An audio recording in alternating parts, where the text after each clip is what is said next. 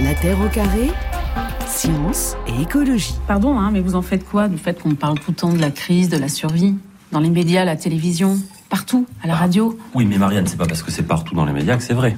Je veux dire, pour les médias, c'est leur fond de commerce, c'est du pain béni pour eux. Hein. Foutre la panique, je veux dire, ils adorent ça. Ça, c'est dégueulasse. C'est ça qui fait peur à nos gosses aussi. Tu m'étonnes. Excusez-moi, je peux intervenir? Bah, bien sûr. bah, Le truc, c'est que vous parlez depuis tout à l'heure, mais il y a une solution. Ah bon? Mhm. C'est quoi? On est beaucoup trop nombreux sur Terre. Bah, ça dépend de nous. Et donc Donc, euh, moi, je vous apporte une solution. Il faut éliminer un adulte sur deux. Voilà, solution radicale proposée par euh, le film La Croisade et justement on va répondre euh, à la proposition de cette adolescente dans un instant, film de Louis Garrel. Et pour la planète, faut-il faire moins d'enfants? Eh bien on s'attaque donc euh, à ce sujet en partenariat avec Reporter.net. Laure Noila, donc c'est vous qui avez eu la lourde tâche d'enquêter sur le sujet. Quatre articles qui paraissent donc sur le site de, de votre quotidien de l'écologie. Par quel bout on s'y prend, Laure, pour aborder ce sujet hautement inflammable? Et comment vous vous y êtes vous êtes emparé du, du thème? Bah, c'est parce qu'il est inflammable que justement ce- le- Ouais. ma personnalité fait que j'avais envie de travailler là-dessus. Non, en fait, c'est quelque chose que sur lequel j'avais déjà travaillé pour le proposer en documentaire à Arte. La chaîne l'avait refusé en trouvant trop compliqué. Et, euh, et justement, je me disais, mais parce que c'est trop compliqué, c'est ça qu'on doit absolument euh, traiter. J'ai proposé à un reporter qui, euh, évidemment, a foncé parce que le sujet, comme vous l'avez dit, est super clivant. Euh, et en plus, c'est quelque chose qui touche à l'intime. Normalement, la question de la politique des naissances, euh, enfin, la, question de mettre un enfant au monde, etc., ne concerne personne d'autre que la chambre à coucher. Euh, et en, en réalité, euh, euh, toutes les politiques euh, de naissance, de subvention, de euh, de- d'incitation, etc., ça existe déjà. Donc, on est au croisement, euh, comme on le lit aussi dans le livre d'Emmanuel Pont, d'un choix de société, mais aussi d'un choix individuel. Et c'est passionnant, tout ça mis en regard des fameuses limites planétaires, de la crise écologique et de tout temps, depuis très très très longtemps. On se demande, est-ce qu'on serait pas un peu Ouais. trop nombreux et est-ce que la population n'aurait pas augmenté de manière fulgurante sur le dernier siècle? Euh, Voilà, donc euh, c'est... Euh, de- moi je sais pas, je dois avoir 48 ans, je suis passé, on est entre le moment où je suis et aujourd'hui, ça a doublé quoi. On est, on, on a le, le, le huitième, le 8 milliardième petit être humain est dans le ventre de sa mère aujourd'hui. Ouais. Et quand je suis née, on était 3 milliards, 3 milliards et demi. Donc effectivement, il y a un doublement en l'espace de mon existence. Ça pose question. Et est-ce que ça, est-ce que la jauge du bateau de terre C'est ça. n'est pas un peu trop rempli même. Alors c'est la question, puisque Emmanuel Pont pourrait se dire effectivement, euh, si on divise la population par deux, on va aussi diviser nos émissions de gaz à effet de serre par deux. Or c'est loin d'être aussi simple que ça. Vous qui avez enquêté pendant plusieurs années sur euh, sur le sujet, qu'est-ce qui est particulièrement tabou justement lorsqu'on se pose cette question de savoir si on est trop nombreux aujourd'hui sur la planète? À quoi on se frotte finalement immédiatement? Alors, le, le point Godwin n'est jamais très très loin sur ce sujet où il s'agit de bah, contrôler euh, la natalité des gens. C'est-à-dire, euh, d'une part, euh, à l'échelle individuelle, est-ce que on doit avoir des mesures pour euh, interdire et qui décident? Et d'autre part, à l'échelle internationale, à savoir qu'aujourd'hui, les pays les plus riches, qui sont aussi les plus polluants, ont une natalité qui est plutôt faible, et la croissance est plutôt dans des pays pauvres, mais qui, eux, sont beaucoup moins polluants. C'est quoi le rapport justement Si on peut comparer euh, par exemple un, un Alors- Américain à euh, un Alors Nigérien par exemple, par si on prend un Nigérien, donc il y a 7 enfants par femme au Niger aujourd'hui, euh, si on l'empreinte carbone du Nigérien moyen est à peu près 100 fois moins que celle de l'Américain moyen. Donc c'est sûr que euh, aux échelles de temps euh, de la crise climatique, aujourd'hui, euh, la natalité au Niger ne change pas grand-chose. Ouais, on y reviendra, mais c'est déjà une réponse finalement en montrant que c'est pas parce qu'on a beaucoup d'enfants qu'on pollue plus que les autres. hein. Il faut évidemment voir les choses au cas par cas et euh, en particulier entre les pays riches et les pays pauvres. Valérie Golaz, est-ce qu'on trouve des chercheurs qui arrivent aussi à s'attaquer globalement à ce problème, là, à cette question qu'on se pose sur euh, l'effet de la population euh, sur les, les ressources planétaires? Euh, oui, bien sûr, il y en a, mais il y en a peu en fait. Et il faut comprendre que c'est euh, effectivement une question extrêmement complexe. Et euh, pour moi, se pose vraiment une question d'échelle d'observation.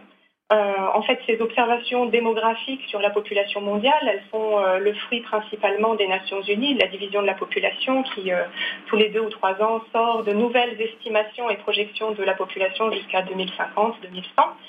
Mais euh, la plupart des démographes euh, travaillent plutôt au niveau local, en fait, ou au niveau national, par des analyses approfondies sur des domaines spécifiques, sur euh, ce qui fait la dynamique de la population, c'est-à-dire la mortalité, la fécondité ou les migrations. Ils travaillent là où les sources de données existent. Donc c'est ce qu'on fait et c'est à ce niveau-là qu'on observe vraiment euh, la complexité en fait de la démographie dans, l'ensemble hmm. euh, du système social et euh, des questions de développement économique et social, de politique publique, d'environnement. On va essayer d'éclairer justement cette complexité et on verra, là, finalement, que les conclusions sont, elles, par contre, assez simples à comprendre hein, quand même, hein, quand on pose le problème. c'est vrai. Hein. D'où on se place. Ah mais c'est c'est compliqué parce que, de, toute façon, il y a le concept de population globale n'existe pas. En réalité, 8 milliards, mais 8 milliards de quoi de, consommateurs européens, euh, de burkinabés, de, de, japonais qui vieillissent et qui, en l'an 3000, n'existeront plus sur Terre, mmh. euh, à ce rythme de non-reproduction, on va dire. Euh, donc, en fait, oui, la, la, la, si on cadre tout ça dans la question des limites planétaires, bah, y a pas, oui, il y a pas de. Je crois que la conclusion est simple, c'est il faut diviser par 10 euh, euh, nos consommations dans les pays les plus riches, par 20 parfois. Il faut aller à ces fameuses 2 tonnes de CO2 par habitant et par an pour ne pas dépasser les fameux plus de degrés, etc. attendus. en réalité, doit-on regarder que le bilan carbone? Doit-on regarder une empreinte écologique? Quels sont les indicateurs qui nous donnent des informations fiables?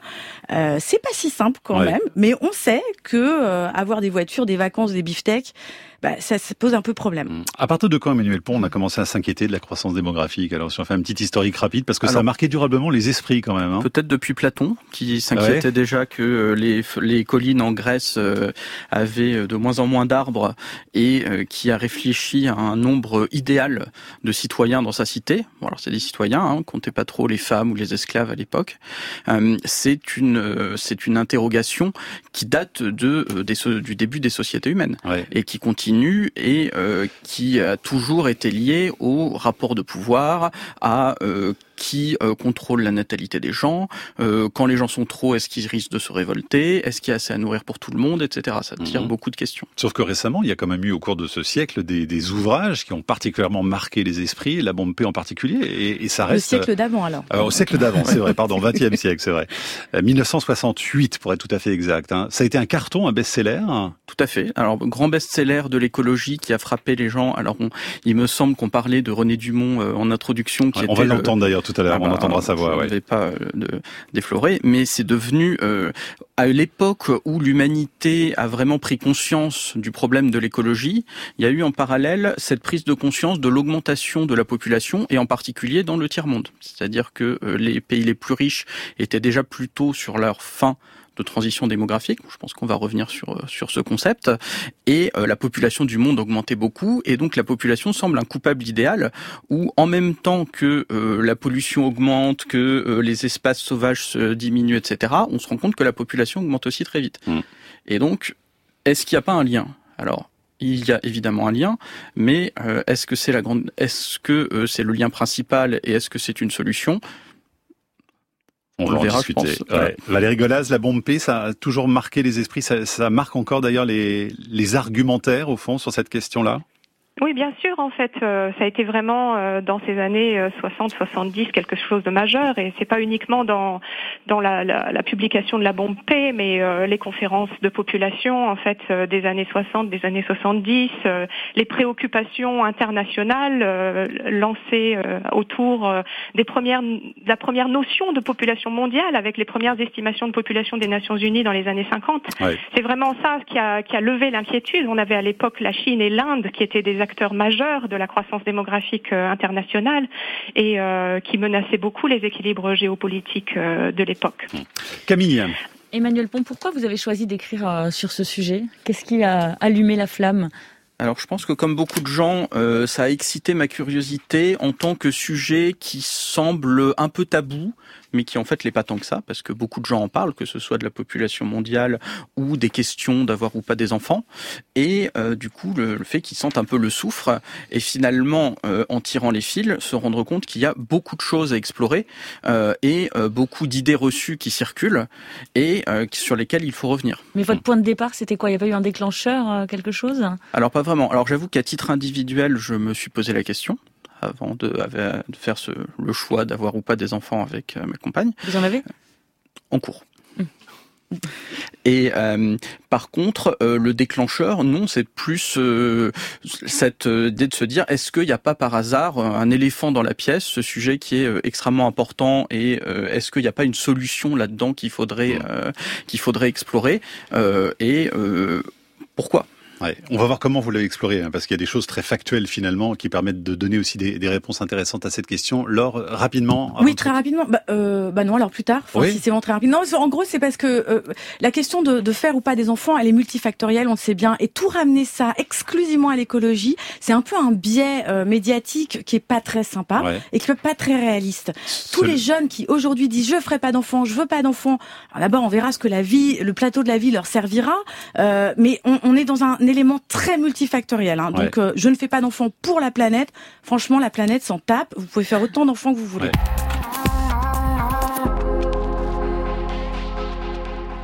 Si nous continuons l'évolution actuelle de la population et de la production industrielle démentielle, nous allons à l'effondrement total de notre planète, de la vie sur la Terre, vers le milieu du siècle prochain. L'agronome René Dumont, donc, effectivement, allusion de notre auditeur tout à l'heure dans, le répondeur, c'était en 1974. On parle limite planétaire et démographie, donc en partenariat avec Reporter.net, le quotidien de l'écologie. Euh, Emmanuel Pont, est-ce qu'il avait tout faux, René Dumont quand on l'entend justement dire ça? Alors, il n'avait pas tout faux parce que euh, il s'inquiétait d'un sujet euh, de fond est-ce qu'on est capable euh, de nourrir l'humanité? Euh, Quels sont les problèmes écologiques qu'il y a autour? Et donc, euh, s'inquiéter de la population n'est pas en soi quelque chose de d'un conséquent. Par contre, ce qui est particulier, c'est de considérer la population comme facteur principal de cette question-là. On se rend compte d'ailleurs que euh, ces, euh, ces inquiétudes qui étaient aussi celles d'Erlich, de la bombe P dont on parlait auparavant, euh, de famine qui allait arriver, ne se sont absolument pas matérialisées.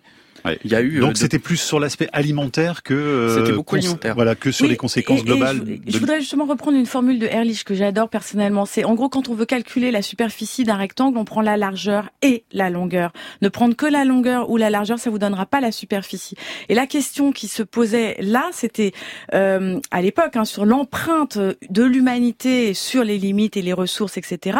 Si on ne prend que la population, ben, il nous manque la consommation. Donc c'est vraiment la consommation par la population. Et allier les deux, euh, là, pour du coup, euh, nous donne plus d'indications sur le poids. Et c'est ce qui fait la grosse différence entre les pays riches et les pays pauvres. On aura l'occasion évidemment d'en reparler. Camille. On a des messages plus ou moins sympathiques sur franceinter.fr. Je vous donne celui de François qui nous écrit N'oubliez pas qu'il y a un milliard et demi de personnes non recensées, surtout en Afrique et en Chine. Il pose pas la question, il l'affirme. Alors Valérie Golaz, il a raison, François? Euh, bah, c'est difficile de répondre comme ça. Il y a des pays dans lesquels il n'y a pas de recensement de population, certes, depuis de nombreuses années parfois, comme euh, par exemple la République démocratique du Congo, qui n'a pas eu de recensement depuis 1984. Mais ça ne veut pas dire pour autant que sa population n'est pas estimée et comptabilisée dans le, les chiffres de population mondiale. Mmh. Alors Valérie Gola, justement sur les chiffres, on est euh, donc pratiquement 8 milliards hein, aujourd'hui. Laure Noila nous le disait tout à l'heure, déjà cet enfant, ce 8 milliardième d'enfant doit être dans le ventre de sa maman en ce moment. on va donc franchir ce est-ce que la progression est exponentielle ou pas de la population mondiale? La population, on a pu croire euh, dans les années 60 justement que la progression était exponentielle, mais depuis euh, une cinquantaine d'années, la croissance démographique diminue à l'échelle de la planète. Donc euh, on ne peut plus du tout dire à l'heure actuelle que la croissance est exponentielle. Et la fécondité mondiale, ça représente quoi aujourd'hui par femme? Pour donner des, chiffres hein, qu'on comprenne bien aussi, Valérie Golaz? Euh, alors là, vous me posez alors, colle. va nous les donner. Parce que... qui est, le, qui est le, le, continent qui porte le plus gros de la croissance à l'heure actuelle, on est à 4 enfants par femme, 4,3. Ouais. Je crois qu'au niveau mondial, on est à 2,5 enfants par femme, d'après les chiffres de prospective de l'ONU de 2019, qui aurait dû les réactualiser en 2021, Ça va être qui va hein. probablement le faire incessamment sous peu. Alors, une, une croissance non exponentielle, c'est une croissance quand même. Alors, je crois que l'humanité, la, la, la, barque humaine s'alourdit de 4 86 millions de personnes chaque année, l'équivalent de, l'Allemagne, on va dire. Euh, c'est 1,2% ou 1,1% de, de progression. Donc, une progression très lente. Maintenant, on n'est plus du tout sur une exponentielle. On est limite sur un logarithme népérien pour euh, ceux qui adorent les maths. Euh, et donc, du coup, ça progresse quand même, euh, mais euh, effectivement dans des proportions de plus de 100 millions de personnes à peu près par an. Et horizon 2100, on sera combien à peu près, Laure Alors, il y a un pic euh, Ouais. qui, d'après toujours les chiffres de l'ONU, le pic euh, se situe entre 2050 et 2100, plutôt vers 2100 d'après euh, les chiffres de l'ONU, mais des études contradictoires ou euh, différentes financées par d'autres organismes Mhm. nous disent qu'on pourra avoir un pic de l'humanité en 2064, c'est extrêmement précis, et on ne dépasserait pas les 9 milliards d'individus. Mais normalement, 9,5 milliards d'individus. Mais normalement, ce 2100 là, c'est euh, 10,5 C'est ça. Milliards Pratiquement d'individus. 11 milliards. euh, dans ces ordres de grandeur. Ouais. Mais effectivement, il faut réviser ces chiffres régulièrement parce que ça change. Mm. C'est de la dynamique, c'est pas du tout euh, figé comme ça. Message de Catherine qui nous écrit que le problème n'est pas tant le nombre que le mode de vie. Entièrement d'accord, nous écrit-elle avec votre intervenant qui compare un enfant nigérien à un enfant américain. Chez nous, comme aux États-Unis, il faut se limiter, dit-elle, à deux enfants parce que dans 20 ans, bah, ils prennent l'avion pour Barcelone. C'est Emmanuel ça, Pont. Emmanuel Pont. La clé, finalement, c'est pas le nombre d'enfants, c'est c'est la consommation qui va être associée derrière à ces individus-là. Alors, on peut dire que c'est la clé, notamment parce que euh, la population en soi a énormément d'inertie. C'est-à-dire que si on a moins d'enfants, ça va mettre beaucoup de temps à avoir un effet sur la population globale, tout simplement bah, parce que les gens vivent euh, 80 ans. Donc, se priver euh, d'un enfant à l'échelle euh, globale, ça change pas énormément de choses. Par exemple, si on si on institue euh, l'enfant unique euh, dès demain, il faut attendre près de 2100 pour diviser la population par deux. Avec des effets euh, comme en Chine, par exemple, Alors qui bien sont sûr, ceux du un vieillissement de la déséquilibre population. de la hein. population qui est pas forcément catastrophique, mais qui peut l'être quand c'est à cette échelle-là. Et un vieillissement de la population. Et un vieillissement, voilà. Ouais. Euh, alors que à l'inverse, la question de la consommation est quelque chose qui peut évoluer beaucoup plus vite, Mm. euh, où on a moins de limites. Il y a aussi une question philosophique derrière. Alors moi, j'avoue que j'aime pas trop cette image de rectangle population fois consommation, parce que euh, considérer que la population est une variable comme une autre, la population, en fait, c'est des individus. Ce sont des, des fins, pas des moyens. Ce sont aussi des projets. Euh, par exemple, si on incite euh, via des, enfin, dans des politiques publiques à avoir des enfants ou qu'on désincite à avoir des enfants, euh, ce sont aussi des projets. C'est Comme ça, ce sont aussi des tables sur lesquelles on calcule euh, pour avoir, je sais pas, des services publics, des, des retraites, des équilibres dans les pyramides des âges, une main d'œuvre super active, jeune, etc.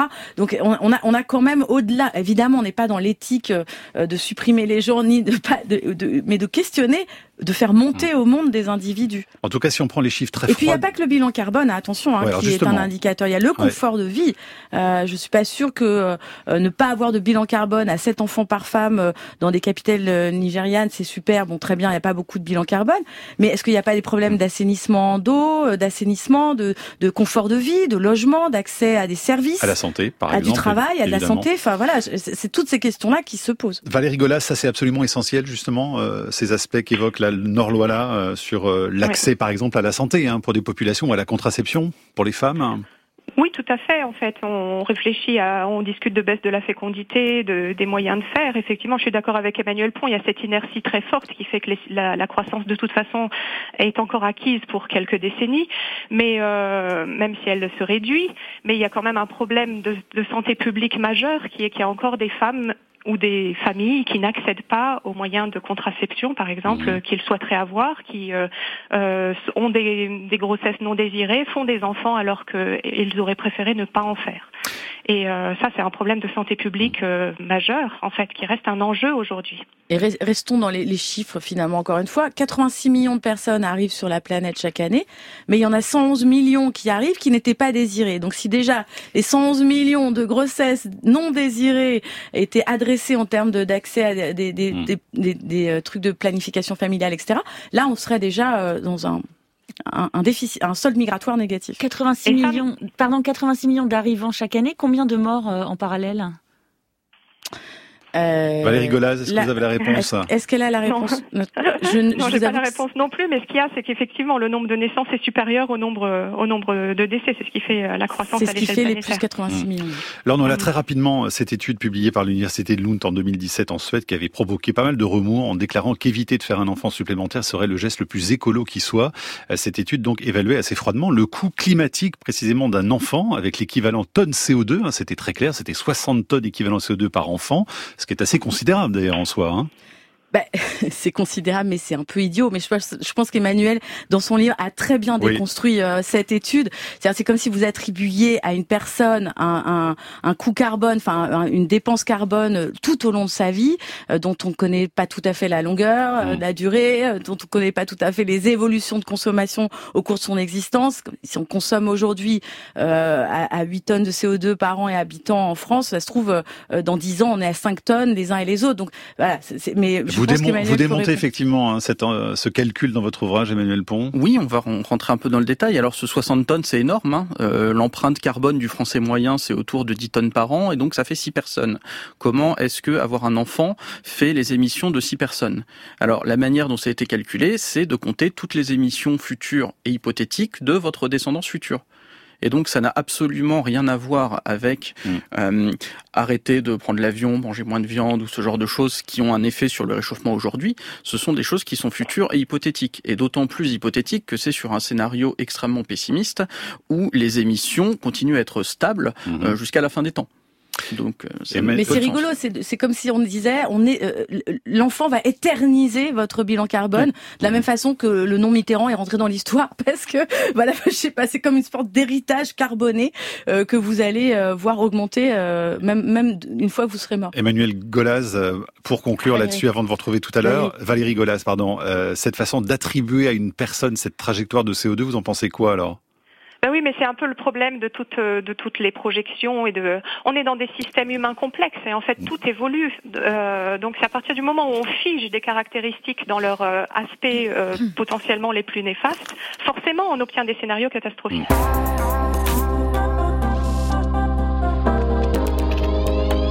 C'est un faux problème que de faire porter la responsabilité à la population, pour plein de raisons. La première raison, c'est que la moitié de l'émission des gaz à effet de serre est due exclusivement aux 10% les plus riches, c'est-à-dire finalement aux pays à faible natalité. Donc c'est factuellement faux de chercher le problème en Afrique. On voit bien que l'idée de faire porter la responsabilité à la démographie, c'est une façon de dire si on était moins nombreux, on pourrait continuer à jouir encore un peu dans l'insouciance. Mais ça, en fait, c'est faux. La question, c'est c'est plutôt de comprendre comment une amélioration ou un changement radical des comportements aurait un impact infiniment supérieur à celui de comportements qui restent identiques avec une démographie contrôlée. Voilà, concis et pertinent en 2018. Aurélien Barrault pour aborder cette question de la démographie. Emmanuel Pont, vous voulez commenter ce qu'il vient de dire? Parce que je trouve que ça résume assez bien finalement hein, ce dossier aujourd'hui, ce qu'on vient d'entendre. Oui, tout à fait. Et on peut y ajouter qu'on a cette peur que euh, les pays pauvres à forte natalité rattrapent notre consommation, mais en fait aujourd'hui c'est pas du tout le cas. Euh, en particulier, le développement africain est très lent et c'est une des raisons pour lesquelles justement euh, la natalité y reste aussi forte. Alors Valérie Gola, justement, hein, vous qui êtes spécialiste de l'Afrique, d'abord un mot quand même sur euh, les chiffres parce que Laure Noila le dit dans son article au cœur de ce sujet sur la démographie. les chiffres donnent quand même le vertige lorsqu'on regarde la population africaine. De 800 millions en 2000, le nombre de personnes en Afrique passera à 4,5 milliards en, en 2100. vous qui étudiez en particulier je crois, le, Kenya, qui a connu la croissance démographique la, plus importante. Quel est le taux de fécondité, moyen par femme là-bas? Oui, actuellement, on est, on est euh, tombé en dessous de 4 enfants par femme au Kenya. Et, mais il faut savoir que c'est l'un des pays, effectivement, qui a tiré la sonnette d'alarme dans les années 70, à la fin des années 70, au moment de l'enquête mondiale de, sur la fécondité, avec une fécondité nationale supérieure à 8 enfants par femme. Donc vous voyez une transition qui s'est effectuée sur euh, moins de 40 ans, là, avec le passage euh, de, de plus de 8 à moins de 4. Et est-ce que ce nombre de, vies humaines en plus au cours des prochaines décennies en Afrique est un, une mauvaise nouvelle pour les émissions de gaz à effet de serre de la planète, euh, Valérie Golaz? Ah bah ça, c'est le, le, sujet d'Emmanuel Pont, mais effectivement, de toute façon, le plus il y a de monde, le plus il y a de gaz à effet de serre. Mais vous l'avez, on en a déjà parlé avant. Euh, les émissions provenant globalement euh, des pays les moins développés sont mhm. très peu importantes au regard de celles de, qui viennent de chez nous et du développement en cours, même chez nous. Ouais, donc Emmanuel Pont, euh, l'argument africain, on le met de côté tout de suite. Oui, j'avais calculé qu'aujourd'hui, les pays à forte natalité, c'est à peu près 2% des émissions mondiales. Donc euh, c'est très peu. Ce qui ne veut pas dire par contre que ça ne se traduit pas par des pressions locales sur d'autres sujets en termes de déforestation, d'eau, de biodiversité, etc. Valérie Golas, vous souhaitiez intervenir? Oui, je voulais aussi dire que cette croissance très forte du continent africain, elle est aussi liée à l'espérance de vie. Euh, vous savez que l'espérance de vie à l'heure actuelle sur le continent africain, elle est de 63 ans, l'espérance de vie à la naissance. Il y a encore énormément de progrès qui peuvent être accomplis, en particulier sur la toute petite enfance, mais pas uniquement. Et, euh, et c'est aussi ça la croissance. C'est aussi une amélioration sanitaire globale, c'est aussi euh, vivre dans des meilleures conditions. Message de plusieurs messages d'ailleurs sur franceinter.fr sur ce même thème. J'ai voulu lire euh, par exemple celui de David qui écrit euh, euh, que non, faut pas arrêter de faire des enfants pour protéger la planète, mais pour protéger ces enfants-là. Je suis sidérée de voir tous ces jeunes couples continuer à organiser leur projet d'enfant comme si tout était normal, alors qu'on sait dans quel état sera ce monde dans 20 ans.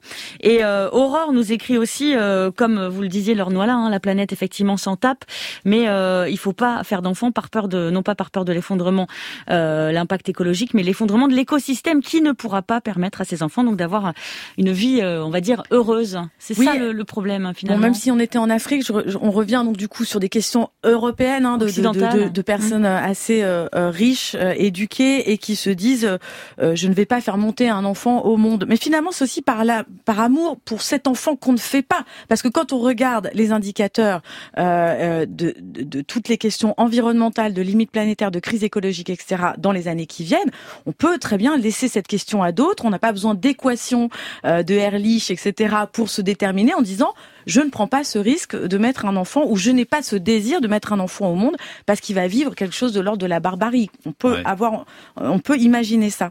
Euh, comme bon, de toute façon, l'avenir n'est pas écrit. Euh, chacun prend bien sa décision là où il est dans son existence par rapport à tout ça.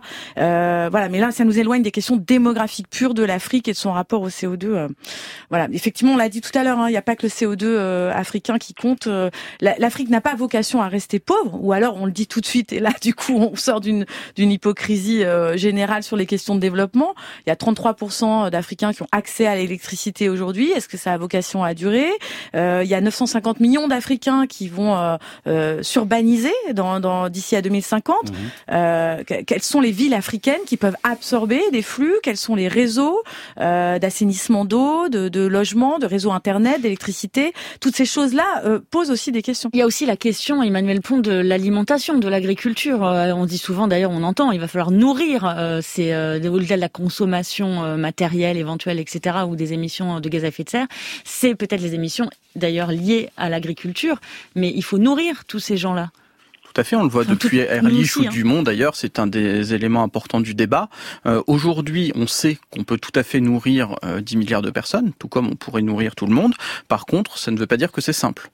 Il y a un certain nombre de changements qui sont possibles, parmi lesquels manger moins de viande, gaspiller moins, euh, changer un certain nombre de pratiques agricoles. Donc on peut très bien, on sait comment faire pour nourrir 10 milliards de personnes de manière soutenable, euh, mais c'est un effort important. Valérie Golaz, est-ce que dans les modélisations, on prend en compte les, les, grandes pandémies comme celle que nous vivons en ce moment avec euh, le, le, Covid pour justement se projeter autour de, de, la, de la population future? Ben, J'imagine que les, que les modélisations euh, futures prendront en compte les événements passés, donc euh, ce genre de choses rentrera en compte, mais c'est impossible de prédire ça à l'avance. Donc euh, que ce soit une guerre comme la guerre en Ukraine ou une épidémie, on n'a pas d'éléments qui peuvent nous amener à, à, inclure ça dans les projections à venir en quelque sorte. Comment vous réagissez, Lornois-là, à une figure comme Jean-Marc Jancovici qui déclare que ou bien on régule nous-mêmes, ou bien ça se fera par des pandémies, des famines ou des conflits alors, pour suivre les questions environnementales depuis plus de 25 ans, je peux pas dire que l'avenir soit particulièrement riant euh, et soit on régule nous-mêmes. Je pense qu'il lui, il est plutôt spécialisé des questions dans les questions énergétiques. Donc, euh, effectivement, la sobriété énergétique avant toute chose.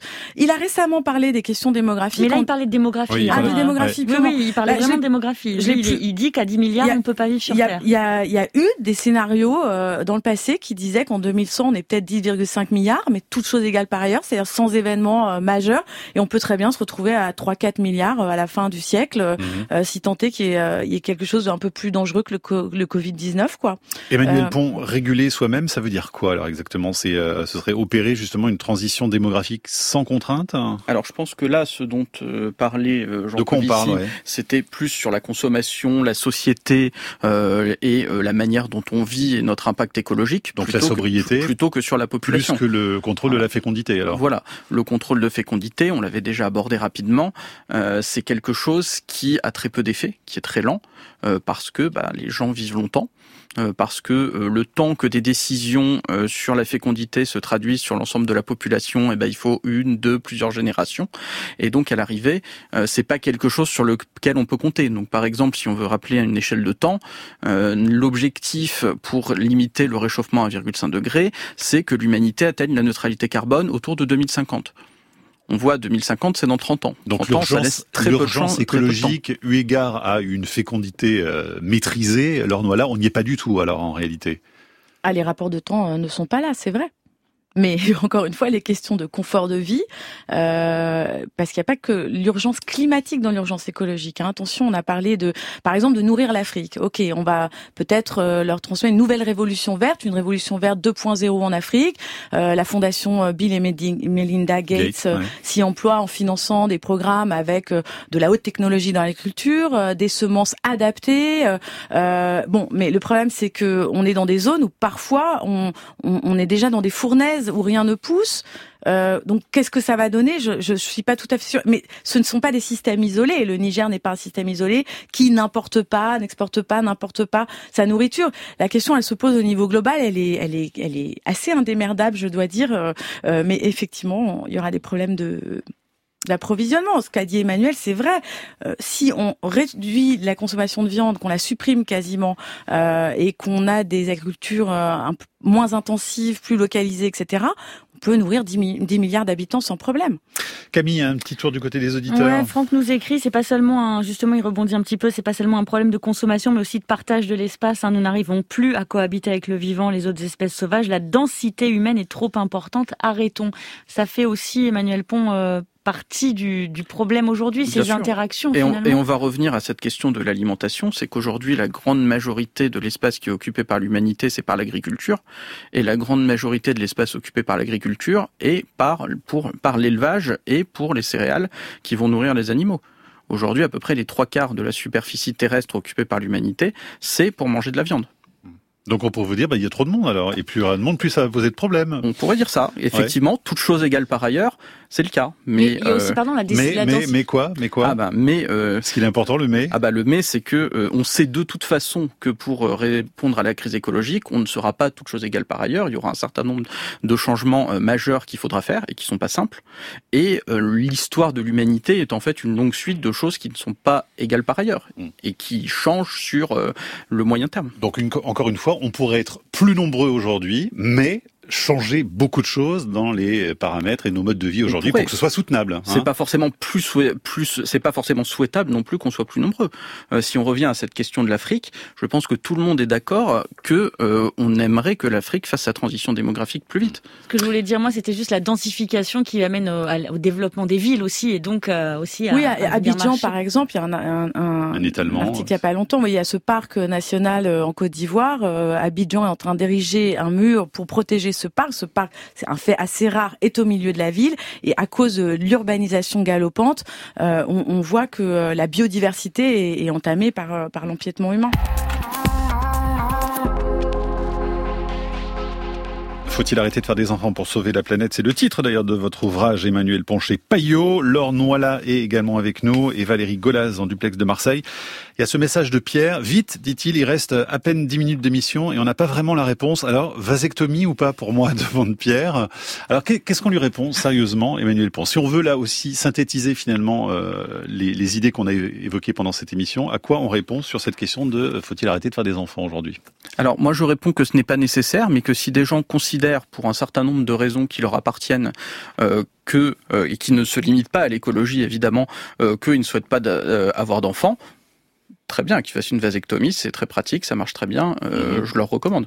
Euh, je ne ferai pas leur le choix à leur place. Mais vous rappelez dans votre livre que la démographie euh, n'est pas du tout déterminante alors, je dans, rappelle dans le euh, Voilà, alors que s'ils ont hein. un enfant, il aura un poids écologique qui existera, qui sera non nul. Alors j'avais proposé un contre-calcul qui arrive à une tonne par an de CO2, ce qui est beaucoup moins que 60, mais qui est pas zéro.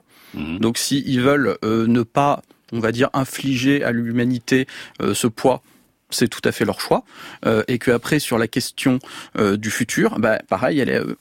Valérie Golas, qu'est-ce que vous répondez vous à Pierre alors pour conclure? Bah oui, c'est toujours difficile d'être plus nombreux, mais il faut toujours respecter les droits humains et les libertés individuelles. Donc je suis du même avis qu'Emmanuel Pont. S'il a envie de ne pas avoir d'enfants, très bien. Mais euh, si d'autres ont envie d'avoir des enfants et qu'ils euh, ont certainement de bonnes raisons pour, euh, à ce moment-là, ils ont aussi le droit de les avoir. Laure Noila, pour terminer, c'est vous qui avez le mot de la fin. Attention à ce que vous allez dire. Hein. Euh, je dirais que c'est une question intime qui ne concerne que lui et, euh, et, que de toute façon, il y a une inertie démographique qui nous amène à 10,5 milliards d'individus d'ici à la fin de ce siècle. On aura beaucoup d'autres problèmes avant. Et puis on peut lire évidemment euh, ce dossier complet, quatre articles hein, qui sortent euh, aujourd'hui même. Aujourd'hui, l'ensemble des articles. Demain, hein. euh, la question africaine. Après-demain, le vieillissement qu'on n'a pas eu le temps d'aborder, mais qui est intéressant aussi. Une autre entrée moins pour des hein. questions écologiques que pour des questions d'organisation sociale. Et puis pour finir, les petits exemples de transition démographique hyper rapide dans l'histoire de l'humanité et qui n'ont pas été coercitives. Et tout ça, c'est sur reporter.net, le quotidien de l'écologie. Merci beaucoup à tous les trois. Emmanuel Pont, donc votre ouvrage chez Payot. Merci. La Terre au carré est un podcast France Inter.